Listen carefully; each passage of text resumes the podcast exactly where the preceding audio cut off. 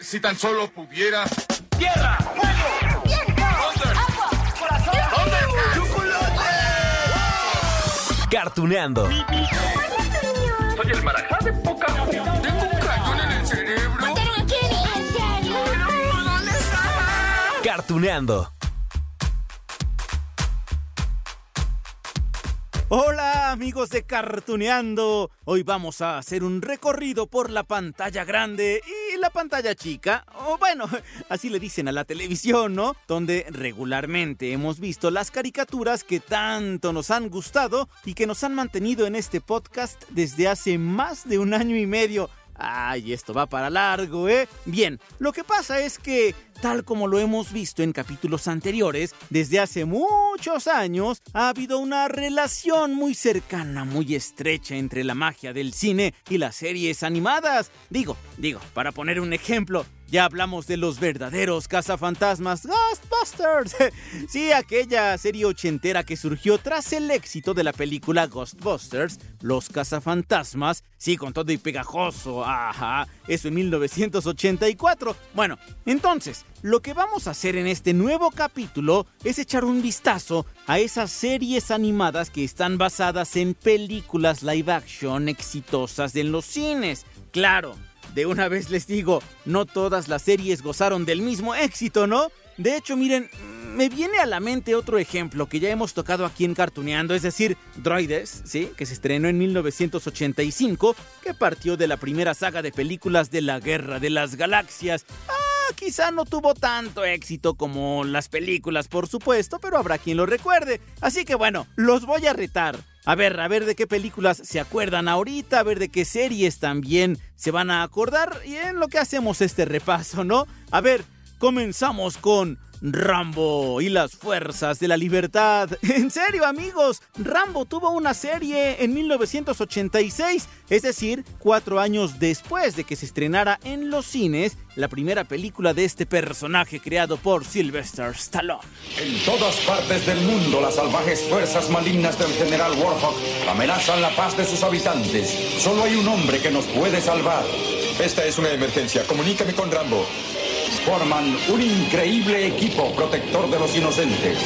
Rambo, la fuerza de la libertad. Oh, oh, ¿cómo ven? ¿Alguien vio la serie? Miren, miren que tuvo pues un buen número de episodios, 65 para ser exactos, así que es considerable, ¿no? Y bueno, contaba las aventuras de un grupo de héroes llamado la Fuerza de la Libertad, ah, que bajo el mando del coronel Samuel Trutman luchan en misiones alrededor del mundo contra una organización paramilitar y terrorista llamada Savage. Era una abreviatura en inglés que en realidad quería decir Administración Especializada en Venganza, Anarquía y Extorsión Global. ¡Oh! ¡Qué importante! Bueno, el jefe de los villanos era un general y, por supuesto, el líder de estos héroes, ¿quién iba a ser? ¡Rambo! Turbo, ¿qué está ocurriendo? Estamos perdiendo altura. Debemos hacer algo o no llegaremos. Tendremos que saltar, Turbo, con el piloto automático. Necesitarás esto. Es hora de saltar. Vamos, deprisa. Claro, sí. Como podrán escuchar, la serie sí llegó a la televisión mexicana y latina. Bueno, por eso les compartí esos fragmentos, ¿no? Con el doblaje hecho en esta parte del mundo. Por cierto, en las voces en inglés, no participó Stallone, dijo, por si se lo preguntaban ustedes, ¿no? Miren, lo que gustó de la serie fue que Rambo se hacía acompañar por otros soldados y personajes con todo tipo de habilidades para derrotar a esos villanos malosos. Allí estaban Cat Taylor, Turbo Hayes, Ah, Dragón Blanco también. Y lo que quizá no gustó tanto, y habrá allí que ponerlo, ¿no? En la balanza, es que la serie tenía un toque um, oscuro. Digo, miren, las películas de Rambo eran sangrientas, ¿no? Un montón de balazos, ahí veían a Rambo corriendo y ningún balazo le daba. Entonces, bueno, la serie sí estaba dirigida a los niños, pero no podía ser menos violenta. Los hicimos pedazos. ¿Los hicimos? ¿A qué te refieres? ¿Lo hiciste tú solo? Es verdad, eres el hombre más valiente que yo haya visto. Yo solo quería unirme al ejército. Lo que pasa es que aún tienes que crecer. Tienes que ir a la escuela. ¿Para ser soldado? Ok, ok, ok. La serie de Rambo no fue quizá la más popular de los años 80, pero seguro habrá quien la recuerde, ¿no? A ver, ¿quién levanta la mano? En lo que me dicen ustedes les voy a comentar de otra serie, de otra película, Teen Wolf. Bueno, la película fue protagonizada en 1985 por Michael J. Fox. Sí, el mismo de Volver al Futuro. Acá en México, a esa película le pusieron por nombre Lobo Adolescente o también Muchacho Lobo o habrá quien la conozca como Travesuras de un Lobo Quinceañero. Vaya título, ya ven que en México somos especialistas en eso. A ver, para que recuerden les dejo un fragmento. Y para colmo, toda la noche hubo luna llena. Intenté hablar contigo sobre esto anoche, pero estabas un poco irritado. Escucha, Scott, el ser lo que somos no es nada fácil. Pero tampoco está del todo mal. Podrás hacer cosas que otros chicos no pueden hacer. Oh, como perseguir autos y morder al cartero. Poseerás gran poder. ¿Ya? ¿Ya recordaron? Ok. En cuanto a la serie, solo tuvo 21 episodios que fueron estrenados entre el 86 y el 87. Y era una especie, digamos, de extensión de las aventuras de Michael J. Fox como hombre lobo, que permitió explorar algunas de las dificultades que se enfrentaba esa simpática familia de hombres lobos. Y lo que gustó de esta serie animada es que era fiel a la película. Añadieron, por supuesto, otros personajes para que sea más rica. Y bueno, no tomaron, digamos, en cuenta otro rumbo que tomó por allí otra serie de MTV. Y acá, bueno, sí hubo un poco de modificaciones, pero sí gustaron al público. Ay, ¿quiénes son esas criaturas tan horribles? Tus parientes, Scotty. Este es tu tío Seymour. Sigue comiendo tus hierbas y pociones y tendrás un pelaje como el de tu tío Seymour. ¿No hay fotografías en el álbum familiar de alguien que no esté tan peludo? Sí, sí, sí, como podrán escuchar amigos de Cartoneando, Teen Wolf llegó a la televisión mexicana y latina. Acá se llamó Aventuras de un Lobo Adolescente. Y en el doblaje trabajaron a ver Carlos de Pavía, Luis Alfonso Mendoza en paz descanse, sí, la voz de Gohan. Lo escuchamos también como el Conde Pátula. Estuvo Rosy Aguirre, que conocemos como Akane Tendo de Ranma y Medio, Sailor Mercury de Sailor Moon. Bueno, les dejo esto para que recuerden un poquito más. Sabemos que los hombres lobo no existen. ¿No existen? Detrás de cada leyenda hay una verdad. Y yo encontraré al hombre lobo con esto, mi alarma sónica de lobos. Este aparato rastreará a cualquier hombre lobo en la zona. ¿Qué tal, eh? Con el Teen Wolf. Pero bueno, vamos a cambiar de página. Eso sí, vamos a seguir instalados en los años 80, amigos, porque en aquella década, cercana o lejana según quieran verlo, se estrenaron cuatro películas de Loca Academia de Policías. ¿Se acuerdan de aquellos filmes? bueno, a ver, los voy a poner en contexto. La primera empezaba con la recientemente elegida alcaldesa de alguna ciudad de Estados Unidos, no especificada. Ella anunciaba reformas en el sistema de admisión de reclutas para la Academia de Policía. Y bien, ella dice, ¿no? Que ya no va a importar la razón de sexo, la estatura, la condición física y mental para ser policía. Un grupo entonces de inadaptados, bueno, así son descritos, intentará probar su valía y someterse al duro entrenamiento de ser un policía. Felicidades. ¿Qué ahora, jefe? Es oficial. Este es ahora el peor barrio de toda la ciudad. Escucha, Hertz, ¿qué esperabas? Recortas mi presupuesto, recortas mi personal, no tengo con qué trabajar. Mira a tu alrededor, estos hombres son viejos, están cansados. La alcaldesa quiere resultados. Ok, les decía, en los 80 cuatro películas, pero en total van 7. Lo que pasa es que en los 90 le siguieron con esta franquicia, ¿no? Con mucho humor norteamericano. Ya saben, chistes de pastelazo, babadas que hacen reír.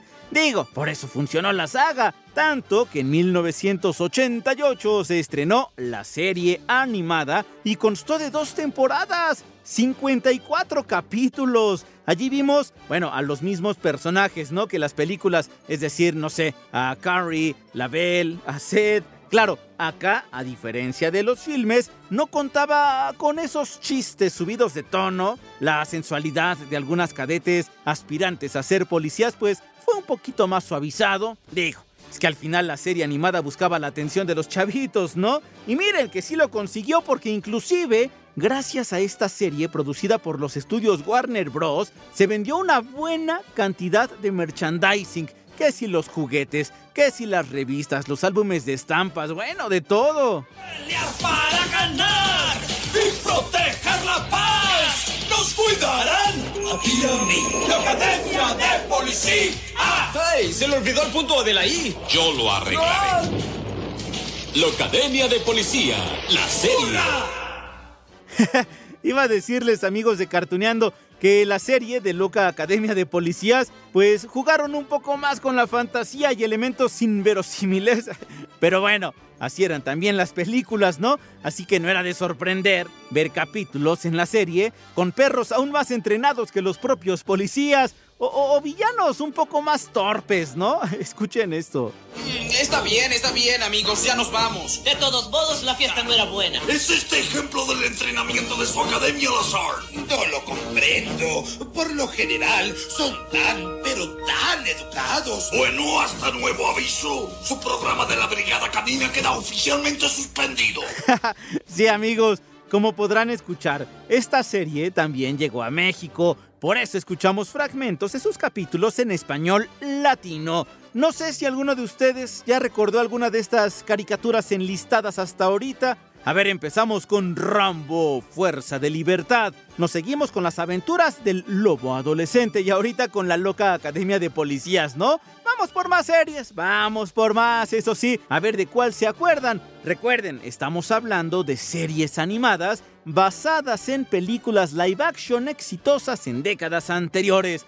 No sé si tengan ustedes alguna sugerencia, ¿no?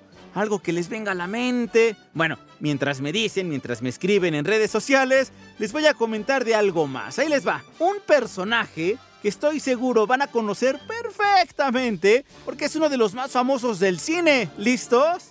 Échenle. ¡Murphy! ¡Hay una bomba! ¡Tenemos que detenerla! Te cubriré. Gracias, compañero. Tienen derecho a guardar silencio. Oye, Murphy, eso puede esperar. No puedo detener la bomba. Oh, sí, amigos de Cartuneando. Robocop también tuvo su propia serie animada. A ver, recordemos que la primera película de este policía robotizado se estrenó en, a ver, ¿se acuerdan? 1987. ¡Ya llovió! Bueno, en aquel entonces conocimos al oficial Alex J. Murphy, ¿no?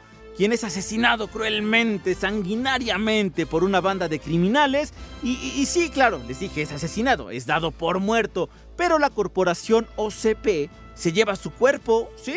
Para hacer realidad su programa Cyborg con robots humanoides incorruptibles, ultra fuertes y creados para acabar con los villanos. ¡Ja! Bueno, aunque el verdadero villano estaba al interior de esa corporación. Buen trabajo, Robo. Esos maleantes van a estar aquí por mucho tiempo. ¿A qué se refiere con buen trabajo? Nunca hubieran colocado esa bomba si él no estuviera ahí con su inmensa apariencia. Solo seguí mis instrucciones primarias. Servir a la ciudadanía, hacer respetar la ley y proteger al inocente. Lata, si no fueras policía, yo... Ya saben, ya saben que en los años 80 y aún en la actualidad, ¿no? Las películas y series donde tenemos robots como protagonistas, pues son exitosas, son taquilleras. Por eso Robocop tuvo una segunda y una tercera parte y después un refrito que, que, no gustó tanto, ¿no? Hasta le oscurecieron allí la armadura al robot. Pero bueno, en los años 80 Robocop también contó con una serie animada que fue producida por quien creen Marvel Productions. Oh, miren, únicamente fueron 13 capítulos y tuvieron éxito, sí. Digamos que era una especie de continuación de la película de 1987 y miren, en menos de 30 segundos nos ponían en contexto, no a todo el público, para que conociéramos al personaje principal. El narrador contaba esto al principio de cada capítulo. El oficial Alex J. Murphy y su compañera Ann Lewis luchan para eliminar a los criminales de la decadente ciudad. Después de ser mortalmente herido en el cumplimiento de su deber, el oficial Murphy es reconstruido por la OCP con partes cibernéticas a prueba de balas. Ahora él es el super policía Robocop. ¡Qué rápido nos presentaron a Robocop! Bueno, después de esos 30 segundos, venía ya el paso de estos 30 capítulos, donde el robot pues tenía que pelear contra un villano diferente, contra otro, bueno, asaltantes, asesinos, criminales. Claro, en la serie había menos violencia, aunque sí había armas, sí había peleas. Trataban de ser quizá un poquito más cuidadosos porque la producción, igual, ¿no? Iba encaminada a los niños y bueno, no tanto a los adultos que ya habían visto el primer filme. Tenemos problemas. ¿Dónde diablos está Robocop? La doctora Tyler lo llevó a mantenimiento para reprogramarlo. ¡Esa mujer! No podemos tener a nuestro mejor elemento detrás de un escritorio. ¿Por qué no deja de jugar con su cabeza, doctora Tyler? Él es un policía, no un conejillo de indias. Esto no es de su incumbencia oficial, Luis. en realidad, todos los adultos vimos también esas caricaturas, ¿no? Bueno, déjenme contarles que esa no fue la única serie de este personaje, porque en septiembre de 1998 se dio paso a otra serie llamada Robocop, Comando Alpha. Bueno, allí nos transportaban hasta el año 2030, donde Robocop es reactivado después de cinco años fuera de servicio para ayudar en este entonces pues a un grupo federal de alta tecnología llamada División Alpha. Oh, bueno, en su vigilancia, en su lucha contra Dark, que significa Directorio para la Anarquía, Revueltas y Caos. Y es, por supuesto, una peligrosa organización terrorista y otras fuerzas del mal también de escala mundial. Así que allí entraba a la perfección Robocop, ¿no? Esta segunda serie fue más extensa que la ochentera, tuvo 40 episodios y fue producida por Metro Goldwyn Mayer. Aquí les dejo un fragmento para que recuerden un poquito más. Esperamos descubrir la información que desea muy pronto. Bien. Me desharé de Robocop para siempre y después el mundo será nuestro. Las personas son tan fáciles de burlar. Excepto por él. Ha sido un tormento a mi lado por mucho tiempo. ¡Oh! ¿Qué tal con el Robocop, no? Hasta dos series, una ochentera, una noventera. Pero ¿les parece, amigos, que vayamos a una serie más? ¿Sí? Aquí en Cartuneando. Bueno, para esto tendremos que viajar al pasado o, o al futuro. Ay, bueno, es que toca platicar de Volver al Futuro, que además de la trilogía de películas, escritas y dirigidas por el gran Robert Zemeckis, contó con una serie animada de dos temporadas que llegaron a la televisión en 1991. Ahora Einstein se ha convertido en el primer viajero del tiempo en el mundo. ¡Yo lo envié! ¡Hacia el futuro! Un momento, doctor. ¿Quiere decir que usted construyó una máquina del tiempo ¿Con un auto de Loria? En mi opinión, si vas a construir una máquina del tiempo, ¿por qué no hacerlo con estilo? Esto que escuchamos es, por supuesto, de la primera película, aquella que fue estrenada en 1985. Ya quedamos y que se convirtió en todo un hito. En serio, entre las películas de ciencia ficción, donde vimos a un joven de 17 años llamado Marty McFly, interpretado por Michael J. Fox. ¿Se acuerdan que también ya lo hemos mencionado, no? En esto del Teen Wolf. Bueno, Michael J. Fox, o el personaje de Marty McFly, interactuaba con un científico excéntrico al que vamos a adoptar como Doc Emmett y que es encarnado por Christopher Lloyd. ¿Se acuerdan de los personajes? Sí, que a bordo de un automóvil DeLorean pueden viajar en el tiempo a 88 millas por hora. Bueno, pues aquella aventura donde Marty y Doc viajan entre 1955, el 85, el 2015, vinieron aquí cerquita. Bueno, tuvo una segunda parte en el cine en el 89. Un año después llegó al cine la tercera parte para el 91. Y bueno, allí justamente el público es cuando vio también la serie animada, que funcionó, sí, a manera, digamos, de continuación. ¡Pruébalo, Marty! Ah, es grandioso, Doc, pero creo que yo necesito otra talla. En otro tiempo tuve un observatorio volador y lo guardaba detrás de los arbustos de Adelfos, pero desapareció hace muchos años. ¿Lo buscaste en el pantano? ¡Oh! Ahí está. ¿Cómo lo supiste, Verne? Ah, fue una corazonada. Miren, la serie fue protagonizada por el reparto principal de las películas, pero además incluyó a los hijos de Doc, a su esposa, al perro llamado Einstein Claro, estos cambios en la estructura de la historia no gustó tanto, digamos, a los fanáticos de la trilogía original, la trilogía de películas estoy hablando, pero cumplió, digamos, con su propósito de entretener al público televidente con la incursión de diferentes épocas. Sí, hasta la prehistoria se fueron. Miren, Quizá el cambio más drástico fue que en lugar del DeLorean vimos un tren volador, una locomotora que, bueno, en un principio es accionada por el perro Einstein, ya ven que les platiqué que es el perro de Doc, que empieza a viajar a diferentes épocas en la historia. Mi nombre es Emmett Brown, conocido científico de Hill Valley, California. Correcto, y yo soy Michael J. Fox, conocido actor de cine de Hollywood, California. ¿Quién? Si tú fueras terrícola, sabrías quién es ese actor. Hermano, recuerda que estamos en 1967. Ah, sí, olvídalo. Sí, estos temas de viajar en el tiempo, ah, ya han funcionado bastante bien en el cine y la televisión. Vaya, ¿no Belinda protagonizó la telenovela Aventuras en el tiempo al lado de Christopher Uckerman? Ah, y también actuaba doña Carmen Montejo, ¿eh? Y de eso tiene ya 19 años. Pero bueno, bueno, bueno, esa es otra historia. Y para no desviarnos de las series animadas basadas en películas exitosas, vayamos a otra caricatura.